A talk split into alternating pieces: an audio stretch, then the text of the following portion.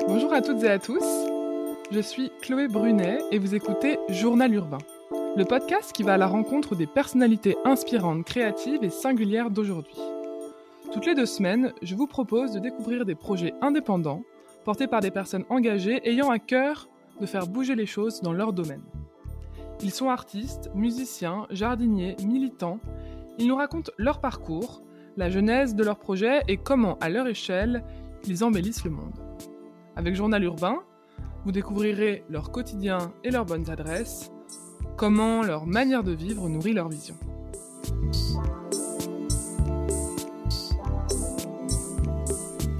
Aujourd'hui, je reçois Mélanie Arès, la cofondatrice de Sonorium. Avec Sophie, son associée, elles organisent des sessions d'écoute d'albums de tous styles musicaux de manière immersive et sans interruption. De Queen à Jeff Buckley, en passant par The Strokes ou encore Alain Bachung, les événements Sonorium permettent de prendre le temps et de découvrir ou redécouvrir des albums d'anthologie ou des sorties récentes. Avec ce projet, il est question de redonner à une œuvre musicale l'attention qu'elle mérite. Pensée à la manière d'une conférence ou d'un cours d'histoire de la musique, c'est l'occasion pour le public d'en apprendre plus sur le groupe, le mouvement musical, le contexte historique de l'époque et les détails de la création de l'album. Dans cet épisode, Mélanie nous dévoile de jolies anecdotes sur le projet, de ses meilleurs souvenirs d'écoute au choix des artistes présentés, sans oublier de partager avec nous les lieux musicaux incontournables de Paris. Hello Mélanie, merci beaucoup d'avoir accepté mon invitation. Je suis très heureuse de te recevoir sur Journal Urbain. Euh, je suis une grande fan du projet Sonorium. J'ai d'ailleurs euh, eu la chance d'assister à trois événements euh, que vous avez organisés. C'était la sortie du dernier album de Guts et les deux écoutes projections Pink Floyd au Grand Palais, ah, donc Dark Side of the Moon et, le live à Pompéi. Donc je suis très heureuse d'être recevoir. Et bah, merci de me recevoir. salut. On va parler aujourd'hui de votre projet avec Sophie qui n'est pas là aujourd'hui, mais que vous avez monté. Pas pu nous rejoindre qui est un projet événementiel et musical euh, que vous avez créé toutes les deux. Euh, pour revenir déjà au tout début de Sonorium, en quelle année ça a commencé et comment vous vous êtes retrouvées à bosser toutes les deux ensemble Comment vous vous connaissiez euh? alors, l'histoire est un peu particulière et assez marrante en fait, à vrai dire. au début, Sophie et moi, on ne se connaissait pas et on a chacune de notre côté lancé des projets, des assauts. Euh, sur le même concept euh, de session d'écoute d'album, qui est quand même un concept assez spécifique. Et en fait, c'était, euh, si je ne me trompe pas, c'était en 2016. moi, avec un, un, ami, on a eu cette idée-là et on a commencé à faire des écoutes d'albums à la Bellevilloise un peu pour tester, comme ça, parce que l'idée nous plaisait, mais sans, sans, ambition aucune pour voir ce que ça donnait. Et en parallèle, Sophie a commencé à faire des écoutes d'albums aussi de son côté, euh, un peu différemment, mais, euh, mais bon, c'était vraiment le même, euh, le même format, le même concept. Et en fait, au bout d'un moment, on avait des potes en commun, des potes de potes en commun, disons, qui ont fini par nous dire attention, tu sais qu'il y, a, il y a Sophie qui fait un peu la même chose, faudrait que tu la contactes. Et en fait, on a entendu parler l'une de l'autre comme ça, mais vraiment ah, marrant. par hasard. Mm. du coup, on s'était rencontrés à l'époque pour un café, pour en savoir plus, mais c'était vraiment le moment où chacune montait son assaut, on lançait les premiers événements. Donc, on savait pas très bien comment, comment travailler ensemble. Hmm. C'était un peu tard, disons, dans le. Enfin, c'était déjà lancé de chaque côté. Donc, on a chacune testé. Et en fait, moi, euh, au bout d'un moment, au bout d'un an à peu près, avoir, après avoir fait plusieurs sessions, euh, j'ai décidé de quitter mon boulot de l'époque pour me consacrer pleinement à ce projet parce que je sentais qu'il y avait du potentiel. Donc, j'ai démissionné de mon boulot. Je me suis mis à temps plein là-dessus. Et en fait. Euh, par hasard, euh, Sophie a appris euh, dans une interview qui était retransmise sur Facebook, enfin un truc vraiment euh, le hasard total. Elle a entendu parler de ça, elle a vu que je venais de quitter mon boulot pour me mettre à temps plein. Elle m'a appelé et elle m'a dit écoute, faut qu'on prenne un café. Moi aussi, je viens de quitter mon boulot ah, pour me mettre à temps plein sur ce projet. Donc, donc super marrant. Donc on s'est on s'est retrouvés pour un deuxième café. et elle m'a dit bah voilà, je te propose qu'on monte le truc ensemble puisqu'on a toutes les deux un projet d'entreprise autour de ce concept-là plutôt que de se tirer dans les pattes, faisons-le ensemble, parce qu'on était chacune seule de notre Autant qu'il n'y ait pas deux concurrents sur la marche. Donc vraiment, pour moi, Sophie est euh, tombée du ciel en quelque sorte au moment où je me lançais dans cette aventure. Et en fait, on a décidé de le faire ensemble, alors mais vraiment sans se connaître en fait au début. Hmm. Donc, euh, D'accord. Et par chance, euh, bah, ça s'est super bien passé dès le début. On a eu les mêmes, les mêmes envies, je dirais. On avait vraiment envie d'aller dans la même direction globalement. Et puis les mêmes méthodes de travail aussi, parce que ça c'est important quand on ne connaît pas quelqu'un. Euh, Il faut à la fois bien s'entendre, avoir les mêmes objectifs, mais aussi euh, pouvoir bien bosser ensemble. Et, et ça a super bien marché. Et donc voilà, on a laissé nos deux assos de côté pour fonder Sonorium sous la forme d'une entreprise et, et voilà, réorganiser un peu tout ça. Mais, Parce que donc les, projets s'appelaient Disco Alto. Disco Alto, c'était mon asso. et, The Slow Listener, c'était l'asso de Sophie. Euh, en fait, moi, je faisais plutôt des écoutes d'albums sur des vieux albums présentés par des intervenants. On a fait des Beatles, du Doc Gineco, euh, Massive Attack, voilà ce genre de des gros classiques euh, présentés par des intervenants. et Sophie, elle faisait plutôt des sorties d'albums en présence de l'artiste. Mais et c'est en fait les deux axes qu'on retrouve un peu dans les écoutes grand public aujourd'hui. C'est à la fois de l'écoute d'albums mythiques, du coup commentés par un journaliste puisque les groupes ne sont plus de ce monde. Oui. Et euh, la partie euh, plutôt euh, sortie d'album. Oui, tout à fait. En fait, maintenant, tout ça se mélange un peu parce que c'est vraiment le même concept. L'idée de base, c'est de proposer au public de prendre le temps d'écouter la musique de façon attentive et dans des très bonnes conditions et d'écouter des albums en entier parce qu'on n'a plus le temps de faire ça aujourd'hui. Enfin, il y en a qui le font encore, mais c'est plutôt rare. Euh, on est beaucoup sur des formats playlist, euh, on zappe un peu, ce qui est tout à fait normal, c'est dans l'air du temps. Mais voilà, nous on propose de, faire une pause euh, et de prendre le temps d'écouter cette musique et donc d'écouter des albums en entier avec une super belle qualité du son, sur des très belles enceintes et en présence de quelqu'un qui est là pour présenter l'album et pour donner des, pistes d'écoute. L'idée, enfin le constat de base que tu, que tu commences à évoquer de bah, c'est aussi de se poser pour écouter un album en entier à l'heure euh, des playlists euh, où en fait finalement on pioche des chansons par-ci par-là et on n'a plus le temps de se poser pour euh, écouter l'unité de l'album. Y a, on n'a plus le temps de se poser pour écouter des albums en entier. Le format album, il est il disparaît un petit peu. Alors certes, il y a le retour du vinyle, mais bon, euh, quand même, le format album, il, est, perd de la puissance, disons. Mm. Euh, il y a aussi le fait que quand on écoute de la musique, c'est souvent euh, pas forcément de façon attentive. Ça peut être de la musique de fond, pendant qu'on fait autre chose. Mm. Donc la musique devient comme un bruit de fond en fait et on lui donne pas forcément toute notre attention. Et puis on l'écoute aussi dans des conditions qui sont pas forcément très bonnes. On l'écoute avec des écouteurs dans le bus, mm. voilà sur nos trajets, comme on peut quoi, ce qui est ce qui est tout à fait normal. Mais du coup on n'a pas l'occasion de dédier une écoute à la hauteur en fait de, de, l'œuvre. Parce qu'en fait un morceau de musique ou un album de musique c'est des heures et des heures en studio euh, passer par l'artiste ou le groupe avec euh, un ingé son, avec une équipe qui travaille derrière. Et en fait, on ne se rend pas forcément compte de toute cette partie-là et l'importance de ce travail-là. Mais euh, c'est un travail de fourmi, en fait, parfois sur vraiment plein de détails. et donc, c'est voilà, c'est beaucoup d'heures passées sur des choses assez précises qu'au final, on n'entend pas forcément ou on n'écoute pas forcément quand, on, quand on écoute la musique au quotidien. Donc, nous, voilà, le, parti pris, c'est bah, de permettre d'écouter la musique dans des conditions idéales pour entendre, voilà, pour écouter même euh, tous ces détails-là. Euh, et puis, bah, voilà, d'écouter l'album en entier, puisqu'un album, c'est aussi... Euh, c'est aussi un cheminement musical. C'est un artiste qui nous prend par la main et qui nous fait, qui nous fait faire une balade avec lui, disons, dans un monde imaginaire, si on peut dire comme ça. Et donc, bah voilà, on se laisse emporter par lui, on se laisse faire, on se laisse embarquer, on oublie on oublie le quotidien, on éteint son portable, on ferme les yeux et on écoute. et c'est redonner le temps que l'album mérite, euh, en tout cas au moins une heure d'écoute attentive. Ouais, un album c'est 45 minutes euh, en moyenne. Euh. c'est ça, ouais. Donc voilà, on, prend ce temps-là et donc évidemment avec, avec un système son hi-fi haute fidélité pour vraiment. Alors c'est ça, vous faites appel à des partenaires qui, donc par exemple là, typiquement à l'événement de, de, Pink Floyd la semaine dernière, euh, c'était la marque Focal qui vous avait euh, prêté des enceintes très lourdes et très chères. Ouais, très très lourdes. Euh, oui, en fait, on a, des, on a accès à des systèmes son hi-fi très haut de gamme qui peuvent varier selon les salles qu'on investit, selon les styles de musique qu'on fait écouter. C'est vraiment du sur-mesure à chaque fois. Mais le parti pris, c'est vraiment de proposer une qualité sonore inédite parce que bah, tout le monde n'a pas un super système son à la maison. Euh, donc euh, voilà, c'est aussi chouette de pouvoir découvrir de la musique ou redécouvrir même des albums qu'on connaît par cœur, par exemple. Mm. Les écouter avec une super qualité sonore, euh, c'est assez différent. Et c'est souvent un retour qu'on a. Les gens nous disent Ah, j'avais jamais entendu tel détail. Euh, effectivement, on se laisse complètement envelopper par le son. Euh, c'est assez différent. C'est un peu comme bah, quand on va au cinéma, euh, on regarde un film sur un grand écran, on est bien assis, il y a un super son. Voilà, on est dans les bonnes conditions pour être vraiment immergé dans le film. C'est exactement le même. Ouais, c'est un peu le cinéma de l'audio. Tout à fait. En matériel, comment vous sélectionnez J'imagine que c'est pas toujours les mêmes marques pour chaque événement. Comment vous sélectionnez le matériel? Est-ce que vous êtes déjà vous experte là-dedans ou est-ce Alors que vous avez non, non, non, pas du tout. Euh, non, non, en fait, on a un partenariat important avec euh, une marque qui est euh, sonvideo.com, qui est un revendeur de matériel IFI.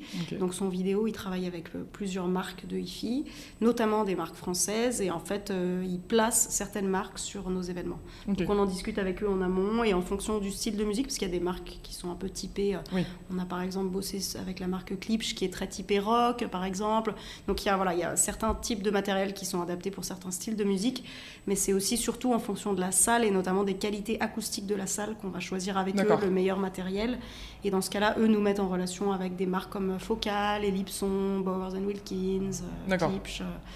Et eux nous aident sur l'installation, sur le choix du modèle précis des enceintes. Euh, la partie technique, vraiment, on la délègue à ce partenaire parce que c'est pas notre, euh, notre cœur de métier. Quoi. Et après, c'est une belle visibilité pour, euh, pour la marque qui Tout à est fait. C'est aussi l'occasion pour la marque de faire tester son matériel, de communiquer sur des nouvelles enceintes, par exemple, d'une façon un peu différente parce que c'est des marques qui, qui exposent dans des salons audiophiles, mais c'est vraiment un milieu très particulier, un peu fermé, un peu poussiéreux aussi, et ils, ont, ils sont quand même un peu en recherche de nouveautés de contenu un peu, euh, un peu innovant, un peu plus jeune aussi. Euh, ils cherchent aussi à s'adresser à pas forcément que des connaisseurs hyper pointus en audiophilie, mais aussi le grand public. Euh, le fait que le grand public connaisse des marques comme sonvideo.com qui revend, qui revend des, du matériel son et vidéo, comme le nom l'indique, ça, c'est des choses qui, cherchent dans notre projet. Nous, on apporte, disons, le contenu, mm. un cadre, des artistes des albums, des intervenants un peu prestigieux, des belles euh, salles, et eux euh, apportent la partie technique. Et justement, là, quand tu parlais de euh, on prend des belles enceintes pour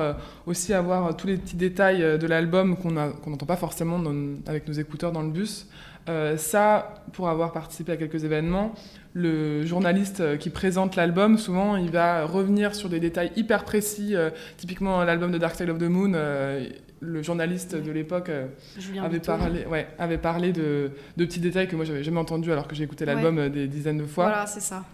Euh, ça, du coup, sur la sélection de l'intervenant, comment, comment vous fonctionnez J'imagine, donc, quand c'est un album d'un groupe actuel, c'est le journaliste qui vient interviewer le groupe ou l'artiste. On invite l'artiste pour le questionner sur la démarche de l'album. Quand c'est un groupe tel que les Pink Floyd qui n'existe plus, comment vous sélectionnez le journaliste? Est-ce que c'est un expert euh, du mouvement musical ou est-ce que c'est un, journaliste musical forcément euh, alors il y a différentes façons de fonctionner, ça dépend un peu des projets. Parfois on a déjà euh, l'album ou le style de musique, donc on sait de quoi on va parler et là on va aller chercher un intervenant qui est spécialisé et qui sera le meilleur sur ce sujet et sur cet album ou sur ce groupe. souvent on fonctionne comme ça, notamment sur du back catalogue, donc des vieux albums. On sait qu'on veut présenter tel album, bah, on, cherche autour de nous quel est le meilleur intervenant euh, sur cet album. Et selon les styles de musique, c'est pas du tout les mêmes intervenants qui vont venir. Ça peut être des journalistes musicaux, ça peut être des gens qui ont travaillé sur l'album. Ça nous est déjà arrivé, par exemple, sur une session sur Alain Bachung.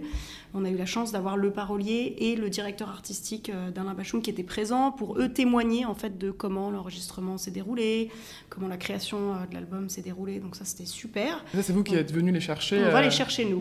on se renseigne, on cherche quel est le meilleur intervenant et on va les chercher nous. Et après, à force de bosser avec euh, différents intervenants euh, euh, sur différents styles musicaux et dans différents cadres, nous, il y en a qu'on apprécie particulièrement et qu'on trouve très très bon. Il y a notamment Julien Bitoun avec qui on travaille très régulièrement qui est lui plutôt sur la partie rock, mais rock au sens large. par exemple, Julien Bitoun, c'est un des soutiens importants du projet. Moi, c'est pour info, c'est avec lui que j'ai lancé ma toute première session et il nous a un peu aidé à réfléchir au concept au début. Donc, donc voilà, un soutien fort au début. Et lui, par exemple, bah, on sait qu'on aime beaucoup la façon dont il parle, dont il emporte le public avec lui, dont il interagit avec le public. Donc on sait qu'il est très bon sur mm. tout ce qui est rock. Donc par exemple, avec lui, on travaille très régulièrement. Et comme on sait que sur certains événements, on a envie de travailler avec lui, c'est aussi lui qui vient nous proposer des idées d'albums. Donc ça, on peut fonctionner comme ça aussi. Ça va vraiment dans les deux sens selon, euh, ouais, bah, du coup, selon les projets. Ma prochaine question, c'est ça, c'est comment est-ce que vous sélectionnez euh, les albums à la fois... Euh, mythiques, on va dire, euh, et euh, les albums actuels. Déjà, est-ce que vous touchez à tous les styles musicaux? Oui. Oui, oui, euh, c'est très éclectique. Euh, L'idée, c'est vraiment euh, pas de s'attacher à un style. On présente toutes les musiques, toutes les musiques qui, selon nous, mais c'est subjectif, hein, Mm. valent le coup d'être écoutées en entier dans des super belles conditions. Donc euh, ça peut venir. euh, euh, parfois, les idées peuvent venir du lieu avec qui on travaille. Euh, par exemple, là, on, on va refaire un événement à la place, qui est le Centre culturel hip-hop de Paris. On a déjà bossé avec eux plusieurs fois. Eux, euh, ils, ont, ils ont pas mal d'idées de programmation, donc souvent ils nous suggèrent des idées. Ah tiens, si on parlait de tel album, si on présentait tel album. Donc ça peut venir de la salle, ça peut venir de nous, euh, des coups de cœur qu'on a eus, Euh, ça peut venir des intervenants qui nous proposent des albums, ça peut venir du public aussi. Il y a beaucoup de gens qui nous donnent des idées Ah là-dessus. Et puis sur les sorties d'albums, on est beaucoup en lien avec l'industrie musicale, avec les labels. Avec les on labels, essaye ouais. au maximum de suivre. bon, on peut pas Toutes les, oui, de toutes toutes les les sorties, sorties, mais mais en tout cas, voilà, on, on jette un œil et dès qu'il y a quelque chose qui nous plaît ou on juge que ça peut être intéressant, bah on tente, on essaye de contacter le label, de contacter l'artiste. Parfois ça marche, parfois ça marche pas. ouais. Voilà, Mais parfois, c'est peu- les labels aussi ou les lieux d'exposition qui vous aussi. contactent en disant euh, on a tel album qui sort, ça serait chouette d'en Oui. faire un événement. Ou bien, euh, typiquement, le Grand Palais, euh, j'ai l'impression que c'est toujours dans le cadre d'une exposition temporaire. Ouais, ouais. Et c'est eux qui, par exemple, qui, le Grand Palais, pour revenir à ces deux événements Pink Floyd, c'était dans le cadre donc, de l'expo sur la Lune l'année dernière et de l'expo Pompéi cette année. Ouais. C'est eux qui sont venus euh, chercher pour euh, trouver Ouais. un album qui serait en accord avec le C'est thème. ça. En fait, eux, euh, alors nous, ça, ça nous arrive euh, de plus en plus de bosser avec des lieux culturels qui peuvent être des musées ou des institutions culturelles qui ont des expositions, donc qui ont déjà des thématiques dans leur programmation et qui vont chercher à enrichir cette, cette programmation par des événements musicaux. C'est là que nous on intervient avec cette proposition de, de format d'écoute d'album. Et bah, évidemment, l'idée c'est d'illustrer la thématique de l'expo euh, dans la musique. Donc là, bah, c'était pas très compliqué avec le Grand Palais. Euh, on a commencé à travailler avec eux sur l'expo euh, Lune. Ouais. Euh, et là-dessus, bah, voilà, on a cherché des albums ou des artistes qui évoquent la Lune. Et tout de suite, et assez facilement, avec l'intervenant qu'on avait choisi, Julien Bitoun, on a tout de suite décidé de mettre en avant l'album euh, The Dark Side of the Moon, donc album mythique des Pink Floyd, évocation de la Lune. euh, Mm. Et là, on a poussé même le concept un peu plus loin en ayant un matériel euh, hi-fi spécifique avec des enceintes qui étaient rondes et blanches en Oui, forme de rappelle, lune. ouais. Enfin voilà, on s'est un peu amusé. euh, à- Oui, la scéno le- était super, Ouais, belle, la, ouais. la scéno était, était un peu plus poussée que d'habitude, on va dire. Euh, voilà, euh, pareil sur l'expo euh, Pompéi, Pompéi, en ouais. fait, le Grand Palais est revenu nous voir en nous disant Bon, bah, je suis désolée, mais là, on va être obligé de refaire du Pink Floyd. En fait, les Parce grands- que- le Grand Palais veut du Pink Floyd. Euh, ben, on a fait d'autres choses, on a fait du Queen aussi Oui, avec c'est eux. vrai. On fait pas, non, la volonté c'était pas Oui, forcément de faire Oui, que du Pink Floyd, ni même que du rock, mais ça tombait C'était la bien, coïncidence, euh, quoi. C'était la coïncidence, et puis il y avait autre chose aussi qui était que l'événement, le premier événement qu'on a fait au Grand Palais, donc sur euh, The Dark Side of the Moon, a été très très demandé, et il y a beaucoup de gens qui n'ont pas réussi à avoir des places et qui se sont plaints. Et on leur avait dit à l'époque, ok, on essaiera de refaire quelque chose, soit sur cet album, soit sur Pink Floyd, parce que voilà, pour tous les déçus. Donc c'est pour ça aussi que ça nous allait bien de refaire quelque chose. euh, Ouais, parce que ça a été un véritable succès, là, euh, la- le live à Pompéi Ouais, euh, que vous avez projeté. Parce que, donc ça, c'était une nouveauté aussi euh, de la semaine dernière. Normalement, c'est que audio. Oui. Et là, comme le format du live à Pompéi, bah, c'est un format vidéo, vous avez C'est un film euh, du concert mythique qui a eu lieu en 71 dans les, dans les ruines de l'amphithéâtre de Pompéi. Et effectivement, d'habitude, on fait des écoutes d'albums où il n'y a pas de visuel et c'est vraiment un parti pris fort, Ouais, c'est-à-dire qu'en général, on, euh, voilà, on tamise les lumières, les gens ferment les yeux et on se concentre sur le sur l'audio, sur le son. Mm. Euh, là, il y avait la vidéo en plus, ce qui apportait un- encore quelque chose de plus et c'était c'était génial aussi. Bon, ce live, il est, il est Oui, mythique. Bah, le live à Pompéi sans très, la vidéo, beau, ça aurait euh, été voilà. pas le live à Ouais, Pompéi. ouais, voilà. Et alors, du coup, là, c'était un succès fou parce que vous avez dû euh, organiser une deuxième session. Oui, euh, parce qu'il y avait tellement de demandes et que tout est parti en. Ouais, 20 enfin, secondes littéralement. Ouais, ouais, même moins de moins de deux secondes, je crois. Parce que donc vous, vous faites le, le business model, c'est de vendre entièrement l'événement au lieu d'exposition Ouais. ou euh, à la salle de concert qui, euh, Tout à fait. qui vous commande l'événement. Et ensuite, par contre, l'événement est gratuit pour le grand public qui vient écouter l'album. Oui, alors ça, ça dépend. Ça dépend en fait, nous-mêmes, on fonctionne pas sur billetterie, dans le sens où on se rémunère pas grâce aux ventes de billets des- du public. Euh, on l'a fait au tout début sur des formats associatifs pour tester un peu, mais c'est c'est pas intéressant pour nous. euh, pour deux raisons. De un, les jauges sont limitées dans nos événements. On peut pas être sur des très grandes jauges parce qu'on est sur euh, une installation hi-fi haut de gamme qui permet pas de- d'arroser des très grandes salles. Mm. Donc déjà, euh, ça pose ce problème, ce premier problème. Le deuxième problème étant qu'on peut pas vendre très cher ces événements parce que ça reste une écoute d'un morceau de musique, d'un album pardon de musique enregistrée. C'est pas forcément, euh, enfin voilà, le public est pas forcément prêt à payer très cher pour ce genre d'événement. Donc on peut faire payer, mais pas, voilà, on peut pas monter dans des prix très élevés. Et c'est pas du tout la volonté. On veut aussi que ça reste accessible à tous. Donc nous, on est vraiment dans un modèle de de prestataires quasiment, où on vend des sessions sonorium à des lieux. Et après, c'est les lieux qui définissent la politique tarifaire selon leur politique euh, interne. La plupart des lieux avec qui on travaille euh, veulent que ce soit accessible à tous, donc c'est gratuit, sur réservation mais gratuit. Euh, il y a quelques lieux, par exemple La Place, Centripop ou la Maison de la Poésie, qui font un billet à 5 euros, 6 euros par exemple. Qui permet aussi de réguler les, les, réservations, de vérifier que les gens qui réservent viennent bien le jour J, qu'il n'y ait pas des places vides. Enfin voilà. Mais ça reste toujours très accessible. Ok. du coup, vous travaillez euh, beaucoup avec les mêmes salles aussi, j'imagine, ça revient régulièrement. Oui, euh, il y a des salles avec qui on teste une première fois, ça marche bien, on valide et puis on continue. Donc il y a le Grand Palais avec qui on travaille régulièrement, il y a la place, le centre hip-hop, il y a le pavillon Carré de Baudouin qui est un petit centre culturel dans le 20e. Mm. Qui est, euh, qui est, géré par la mairie du vin, avec qui euh, on a fait pas mal de choses. Là, on attend de voir euh, avec eux comment ça va se passer cette année. Ouais. Il y a la Maison de la Poésie avec qui on a déjà fait deux événements. à l'époque, il y avait FGO Barbara avec qui on travaillait beaucoup les festivals du parc floral. Enfin voilà, il y a plusieurs. Euh, plusieurs C'est toujours dans le cadre d'un partenariat avec une institution où vous ne faites jamais des événements euh, complètement indépendamment euh. ben, On l'a fait au tout début justement, mais ça pose très rapidement la question du business model et du coup, bah, voilà, est-ce qu'on fonctionne sur billetterie ou comment est-ce qu'on. Parce que bon, le but aussi, c'est que là, on en... ça fait trois ans que le projet a été lancé de façon un peu officielle, disons. Donc euh, nous, il faut quand même qu'on se rémunère. Donc on, voilà, on peut plus se permettre de bosser gratuitement sur des événements. Euh, il faut non seulement qu'on couvre nos coûts, mais qu'on couvre aussi le temps passé en fait de l'équipe sur l'organisation, la programmation, la com, euh, tout ça. Ok. Et alors, dans, votre communication, on sent que vous avez toujours à cœur de donner beaucoup d'éléments de contexte de la création de l'album, de l'histoire du groupe, du mouvement musical en question. on, juste à regarder votre compte Instagram, typiquement, on voit que euh, c'est hyper important, mais c'est aussi le but de Sonorium, c'est de faire un petit cours musical euh, sur euh, le groupe ou le, le, mouvement musical. C'est quoi, à Sophie, à toi, votre rapport à la musique? Est-ce que vous êtes instrumentiste? Est-ce que vous avez une éducation musicale? Ou est-ce que vous avez juste grandi dans une famille super portée sur la musique Ou bien rien de tout ça et... Euh, alors, Sophie, je pense, a un rapport peut-être encore plus fort que moi parce qu'elle, pour le coup, euh, elle a joué de la musique, elle a fait le conservatoire et elle vient d'une famille très, très amatrice de musique, je pense.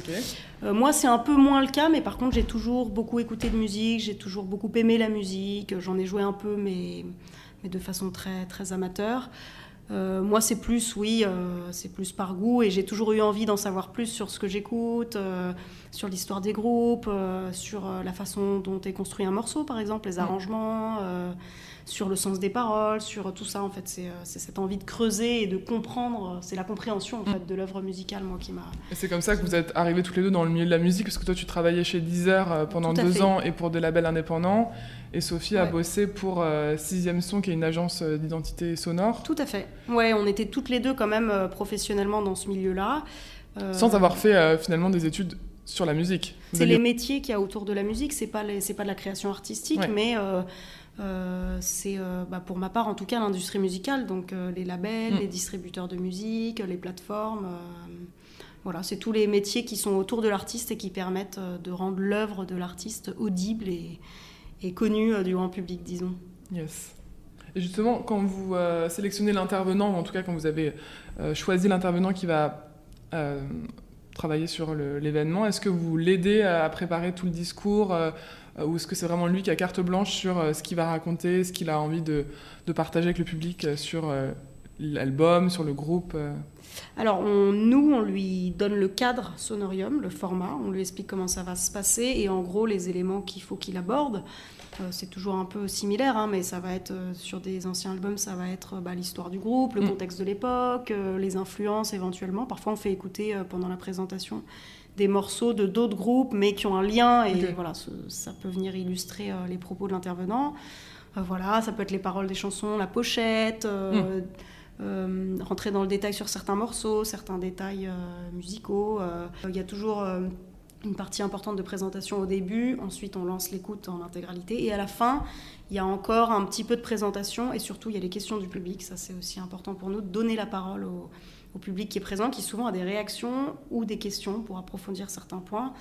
Euh, donc voilà, nous on donne le cadre. Après, les intervenants, euh, en général, ils sont très pros et ils s'adaptent assez facilement à ce cadre-là. Et puis chacun fait à sa façon. hein. Oui, oui, c'est aussi pour ça que vous les sélectionnez, c'est pour leur ouais, personnalité et leur, euh, Leur leur façon, ligne édito. ouais. en- Ouais, puis c'est ce qui est intéressant aussi, c'est les intervenants parfois qui ont des liens très forts avec certains albums, Ouais. qui les ont marqués, qui tiennent à venir présenter tel album. C'est le cas quand on va chercher nous un intervenant, parce qu'on trouve que ça peut être quelqu'un de, de très intéressant et qu'on lui demande de proposer des idées d'albums. Il y en a Mm. qui ont des rapports très très personnels, euh, très forts avec certains albums. Et Tu penses euh, à un, album en particulier ou à un- Ouais, je pense par exemple euh, à un album de Massive Attack, Blue Lines, euh, qui a été présenté par Franck Descolonges, qui est le directeur, du, enfin fondateur du label Heavenly Sweetness. C'est un petit label indé français dans lequel j'ai eu la chance de travailler. euh, C'était mes débuts dans, dans l'industrie musicale. Euh, Franck, qui a d'ailleurs été un soutien aussi de, Sonorium, qui nous a aidé à structurer, enfin qui m'a, voilà, moi qui m'a pris à mi-temps euh, dans le label au moment où j'avais besoin d'un revenu à côté pour monter le projet, etc. Et en fait, euh, moi je le connaissais bien, Franck Descolonges, et j'avais pensé à lui assez tôt pour faire une écoute d'album euh, à FGO Barbara dans cette salle. Donc je lui avais proposé, il était partant sur le principe, et donc on lui a demandé, bah voilà, qu'est-ce que tu as envie de présenter comme album? Et on s'attendait à ce qu'il propose du jazz ou de la musique soul, funk, de la black music, parce que c'est un label qui est axé sur ce type de musique-là.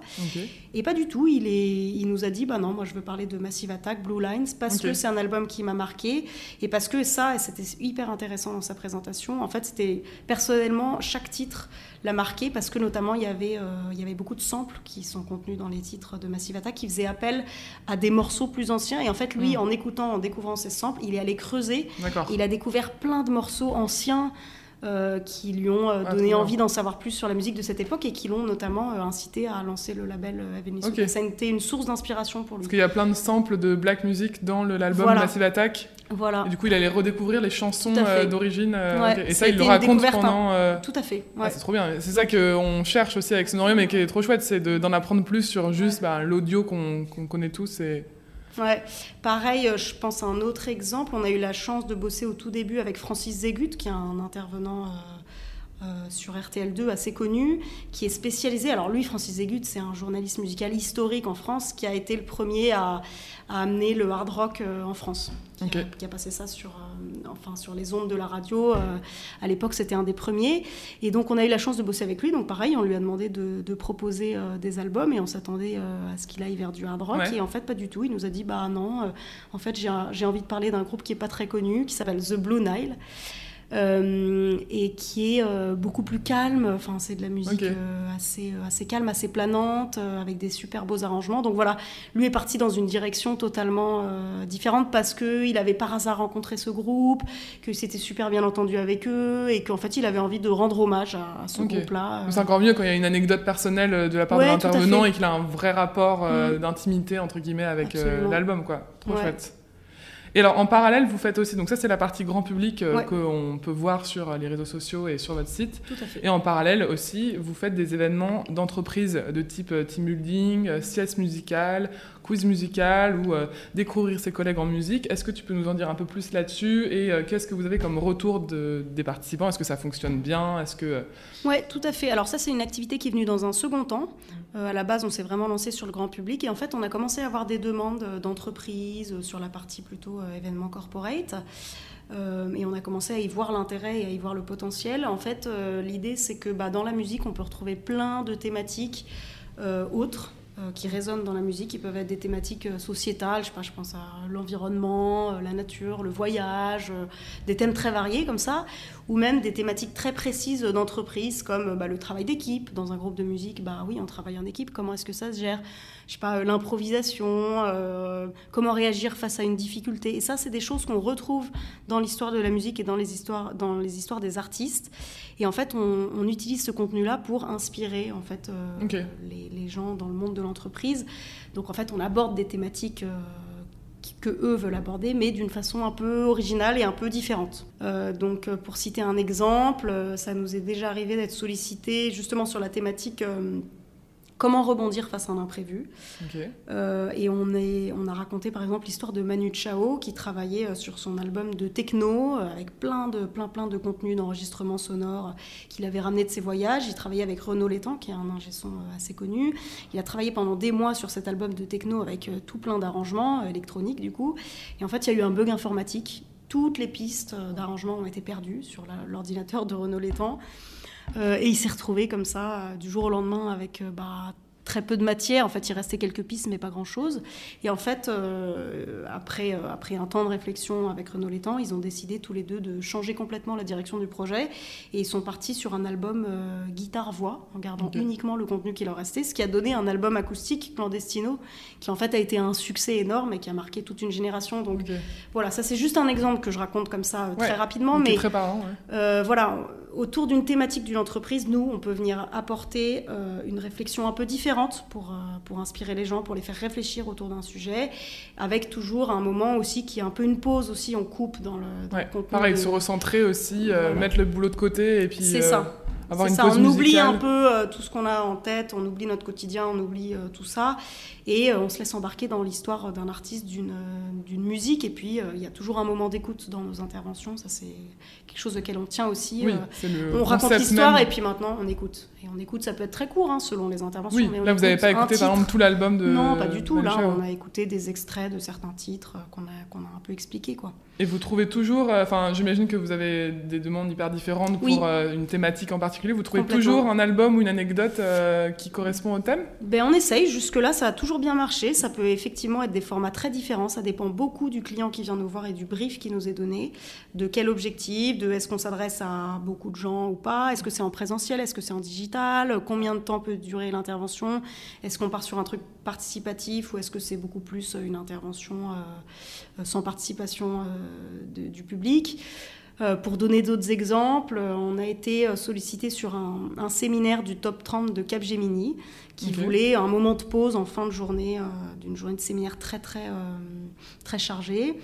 Euh, et là, on a, euh, en à peu près une heure d'événement, on a raconté l'histoire de Capgemini en musique, avec cinq dates clés du- de l'histoire du développement de l'entreprise, qu'on a illustré avec cinq morceaux de musique qui étaient sortis cette année-là, et en faisant un lien, en fait, justement, euh, entre, bah voilà, qu'est-ce qui s'est passé chez Capgemini euh, en telle année, et bah au même moment, euh, il y avait tel groupe qui faisait ça, et hop, et on tire Ok. un lien, et on écoute le morceau. Trop bien. Donc voilà, c'est une façon un peu différente de parler de, de l'histoire d'une entreprise ou des valeurs d'une entreprise. Pour revenir sur les deux euh, types d'événements, grand public et team building, c'est quoi toi tes meilleurs souvenirs ou alors les événements qui t'ont le plus marqué euh, dans les deux catégories? Euh, oh là là, il y en a plein qui ont Ouais, été super marquants. De toute façon, chaque événement pour moi c'est une petite aventure et je, Ouais. je prends mon pied à chaque fois, quoi. Je, à chaque fois. Euh, mais je pense notamment à une écoute grand public euh, qu'on a fait dans le cadre d'un festival qui s'appelle Paris Face Cachée. C'était en 2018, si je me trompe pas. Euh, C'était une écoute dans le jardin des Tuileries à 7h du matin au mois de février, en regardant le lever du soleil sur le Louvre en extérieur, au casque. Et en fait, c'était, euh, on a invité l'artiste Molécule, qui est un artiste euh, électro français, qui venait de sortir son album Moins 22,7 degrés, qui était un album qu'il avait enregistré au Groenland. Et donc, avec cette thématique du froid, on avait réfléchi à, faire euh, quelque chose autour de ça. Et donc, c'était une écoute. Donc, le matin, les gens étaient assis dans des, dans des chaises dans le jardin des Tuileries. Il faisait très froid. Donc, on avait distribué des couvertures, des petites chauffettes pour les mains, etc. Et euh, il y avait une présentation de l'album au début avec un spécialiste, un journaliste de Trax qui, euh, qui présentait la démarche de l'artiste. Ensuite, euh, chacun écoutait euh, la musique avec un casque en regardant le lever du soleil, donc un cadre un peu exceptionnel. Et puis à la fin, on s'était tous retrouvés dans un petit café des Tuileries pour prendre le, se réchauffer, manger un petit croissant. Et il y avait l'artiste qui était présent et donc qui répondait aux Trop questions bien. du public. Parce que là c'était un, un tout petit événement. Ouais, il y avait une centaine de personnes Ah, quand même, même. oui. Euh, C'était une jauge assez importante, ouais. Et là, euh, c'était euh, c'était assez inédit comme événement. Et pareil, les places étaient parties assez assez rapidement. Ouais, mais en même temps c'est super original. C'est pas juste écouter Ouais. un album dans un, une salle lambda, ce qui est Ouais. déjà super, mais C'est quelque chose sur lequel on joue pas mal quand c'est possible. Le lieu, le décor qu'il y a autour de nous euh, rend l'expérience beaucoup plus forte, l'expérience d'écoute. ouais. Ce qui me fait penser à un autre événement qu'on a organisé dans un cadre assez incroyable aussi, qui était euh, une écoute avec euh, Zimmer, qui est euh, aussi un artiste électro français de chez Roche Musique. Euh, et en fait, on avait euh, fait cet événement dans l'aquarium de Paris qui était privatisé. Et en fait, il y avait une rencontre avec l'artiste. Et puis, on écoutait son album au casque en déambulant dans l'aquarium, donc en regardant les requins, les poissons, les méduses. C'était une musique qui s'y prêtait bien, qui était assez planante. Euh, super. Qui se prêtait bien à ce côté aussi aquatique. Et alors, on, arrive un peu à la fin de l'interview. On va parler plus d'avenir et pour la boîte. Mais qu'est-ce que je ne sais pas si c'est une question auquel tu vas pouvoir me répondre, mais euh, qu'est-ce que vous attendez pour Sonorium? C'est quoi le but final ou, le projet au-delà de Sonorium qui vous anime euh, Tu vois, ce vers quoi vous tendez? C'est pas évident euh, comme question. moi, de toute façon, le but premier dans ce projet, je pense que c'est pareil pour Sophie, c'est de se faire plaisir. Nous, on est là, c'est un métier passion. Enfin, clairement, c'est un projet qui est assez original et qui vient vraiment de nous, de nos envies, de de choses qu'on n'a jamais vues ailleurs mais qu'on a envie de mettre en place. Donc c'est avant tout se faire plaisir et pour l'instant c'est carrément le cas. Objectif numéro 2, arriver à en vivre. Garder en tout cas ce projet qui nous plaît, euh, qui va dans une direction qui nous plaît. Et voilà. Et à terme, euh, à terme on verra ce qui se présente à nous. Alors moi... Euh, très personnellement. Est-ce qu'il y a des axes de développement que vous avez envie de. Ben, le, gros, ah oui, il y en a plusieurs. Le premier, c'était bah, les événements d'entreprise qu'on a déjà commencé à développer, mais sur lequel il nous reste une très belle euh, marge de progression. En tout cas, on est encore tout petit, on en a fait euh, très peu, donc euh, ça, c'est clairement un axe important. Le deuxième axe, c'est de sortir de Paris et d'aller dans d'autres villes. On a déjà fait un petit peu, on a fait une séance à Lyon. Là, on avait un très beau projet avec le Centre des Monuments Nationaux dans le centre de la France, mais c'était au mois d'avril, donc ça a été annulé malheureusement. Euh, mais on a vraiment cette volonté d'aller euh, d'aller euh, un peu partout en France et puis peut-être pas à terme dans d'autres pays. Mm. voilà, on y va tranquillement. On, fonctionne à l'opportunité, donc, donc voilà. d'aller d'aller pardon de plus en plus dans des lieux qui sont pas des lieux de musique. C'est pour ça aussi qu'on va vers les musées. Mm. On ne fait pas que des salles, des centres culturels, des salles de, concert ou des Pour toucher aussi un public plus large. Pour toucher un public plus large, pour proposer aussi un dialogue entre les arts, parce mm. que bah, Là, par exemple, on a un projet qui va arriver euh, qui est hyper intéressant et qui est un peu différent pour le coup. C'est euh, une visite d'une exposition, c'est encore au Grand Palais, c'est une exposition sur la photo noir et blanc qui va ouvrir euh, bientôt. Dans le cadre de la Nuit des musées, on va proposer une déambulation musicale au casque dans cette expo. Donc c'est vraiment une visite de l'expo, mais avec un accompagnement musical au casque. Donc voilà, il y a aussi des projets comme ça qui se développent. Là, on on est en train de discuter avec beaucoup de mairies, par exemple, et des collectivités qui sont intéressées pour faire des choses, euh, des déambulations musicales au casque, dehors, des choses. On a travaillé là avec des mairies pour les journées du patrimoine, pour la fête de la musique. Donc ça, c'est un axe de développement aussi sur euh, des formats un petit peu différents. Et puis après, à terme, il y a un truc qu'on a en tête depuis longtemps, mais hum, qui est, je ne sais pas si ça pourra se réaliser euh, un jour, mais l'idée ultime, disons, ce serait d'avoir un lieu dédié qu'on puisse investir et dans lequel on puisse faire une installation sonore vraiment sur mesure et recevoir. Euh, des artistes, présenter des albums qui nous, qui nous affranchiraient un peu de, ce, bah, cette dépendance qu'on a de, chaque partenaire. À chaque fois, il faut trouver une salle, un oui, c'est ça, c'est le euh, fameux, euh, ce que je te disais tout à l'heure, de faire des événements complètement indépendants. c'est ça, ça nous donnerait pour vous, avec votre ligne édito. Mais bon, il faut trouver un lieu, il faut trouver un business model qui marche. voilà, c'est, c'est pas d'actualité pour l'instant, mais c'est un truc qu'on a en tête. C'est ce qu'il faut qu'on vous souhaite. Ce serait bien. Du coup, quels sont les prochains événements euh, Sonorium grand public auxquels on pourrait assister? Eh ben, on a un événement euh, aujourd'hui même, ce soir, le 14 octobre. Euh, à La Place, le centre hip-hop, c'est les 25 ans de l'album de Mob Deep, The Infamous, qui est un album mythique du hip-hop US. Euh, donc voilà, on fait une redécouverte de cet album-là en présence d'invités euh, exceptionnels qui seront là, notamment euh, Big Twins, qui est un, qui un, rappeur américain qui a, qui a, bossé avec Mob Deep, donc un super témoignage de cet artiste-là. Ce sera présenté par Raphaël Malkin, qui est un journaliste hip-hop. Voilà, c'est à la place. et sinon, le prochain événement, ce sera le 22 novembre à la Cité de l'Architecture et du Patrimoine. Euh, qui fait une expo sur euh, Kinshasa. L'expo s'appelle Kinshasa Chronique et donc il présente, euh, en gros, c'est une expo qui présente la vision des artistes de la ville de Kinshasa, la représentation de cette ville par les artistes. Donc c'est une expo qui est très tournée vers l'art, pas tellement vers l'architecture, je précise. Et dans ce cadre-là, on va recevoir Baloji, qui est un artiste belge d'origine congolaise, qui, qui a sorti plusieurs albums, qu'on avait déjà reçu d'ailleurs il y a quelques années en, en session d'écoute. Et euh, on va faire une discussion avec Balogi sur sa représentation de la ville de Kinshasa, notamment dans ses morceaux, dans sa musique et dans ses films, puisqu'il fait aussi des clips et des courts-métrages euh, qui, euh, qui, ont été tournés notamment à Kinshasa. Ok. Voilà. Ouais, trop bien. On assistera à ça Ah alors. ouais. Euh, donc le but du journal urbain, c'est aussi de découvrir la, la personne interviewée par les adresses qu'elle fréquente. Et du coup, là, comme on parle beaucoup de musique, euh, est-ce que tu peux nous partager tes adresses préférées? Alors ça peut être tes adresses perso, mais aussi tes adresses qui ont un lien avec euh, le monde musical. Oui, alors donc des lieux à Paris. Je vais partir sur Paris. Je suis pas parisienne de base, mais, mais disons que c'est, je pense, une des villes que je connais le mieux.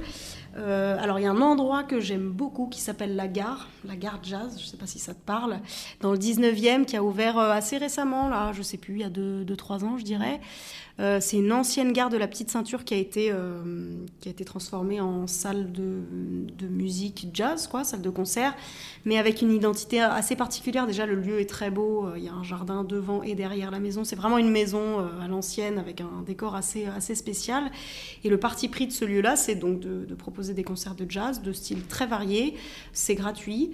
Euh, on paye sa bière et ça rémunère les artistes, mais euh, la particularité c'est qu'il y a le patron qui se balade dans la salle et qui, qui crie sur tout le monde en disant euh, taisez-vous et écoutez la musique.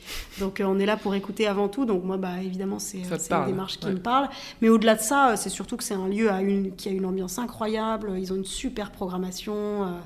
Euh, Enfin, c'est vraiment l'avant-garde du jazz. Enfin, moi, à chaque fois que j'y vais, je prends une claque, je découvre des Ouais. choses complètement euh, délirantes euh, que j'avais jamais entendues avant. Et voilà, en tout cas, ce lieu-là, pour, pour la beauté du lieu et pour l'ambiance incroyable qui, qui se dégage de, enfin, l'atmosphère qui se dégage de ce lieu, moi, c'est un, c'est un endroit où j'ai passé beaucoup de bonnes soirées. Ensuite, bah, en vrac, quelques idées.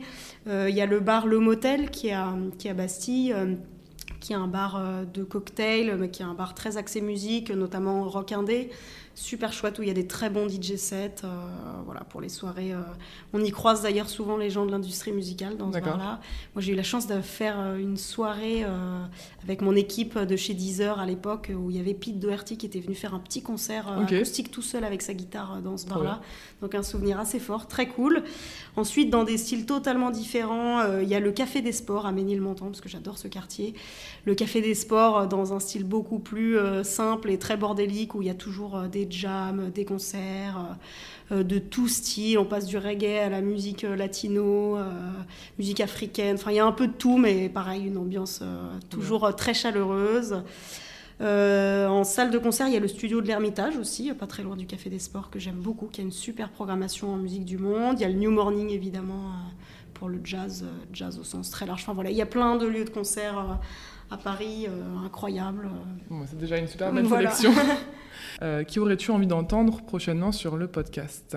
Je ne sais pas si ça rentre très bien dans le cadre du podcast, mais euh, j'aurais bien aimé, moi, entendre parler quelqu'un euh, de notre génération, tu vois, quelqu'un qui s'engage en politique, parce qu'il y a quand même beaucoup de gens, euh, moi je vois dans mes amis, dans mon entourage, beaucoup de gens qui ont plein d'idées, qui veulent un peu faire bouger les choses sur plein de sujets, et ça me fait souvent me poser une question, c'est bah, dans quelle mesure s'engager en politique permet d'agir, permet de faire changer les choses, et voilà, c'est en tout cas c'est un profil qui m'intéresserait de d'explorer et notamment d'avoir un témoignage. Alors c'est pas facile, mais comment ça se passe, comment est-ce que est-ce qu'il y a cette fameuse désillusion de quand on, enfin voilà, je sais pas, Ouais. je me pose plein de plein de questions sur ce milieu-là que je connais pas très bien, donc euh, Ouais, bon, ouais. voilà.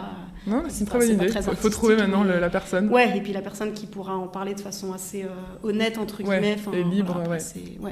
Bah, merci beaucoup Mélanie pour euh, ton intervention, c'était hyper Bah, intéressant. merci à toi, c'était super. Et puis euh, bonne route à Sonorium. Ouais, On suivra beaucoup. avec Bah, assiduité tous les pas événements. à venir euh, aux prochains événements. J'espère vous recroiser bientôt. Yes, merci beaucoup. Journal urbain, c'est fini. Merci beaucoup d'avoir écouté cet épisode. J'espère qu'il vous aura plu.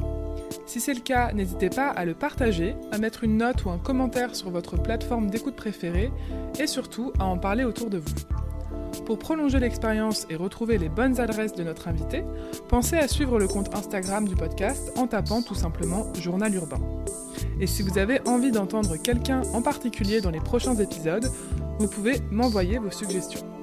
Quant à moi, je vous dis à très vite pour un nouvel épisode.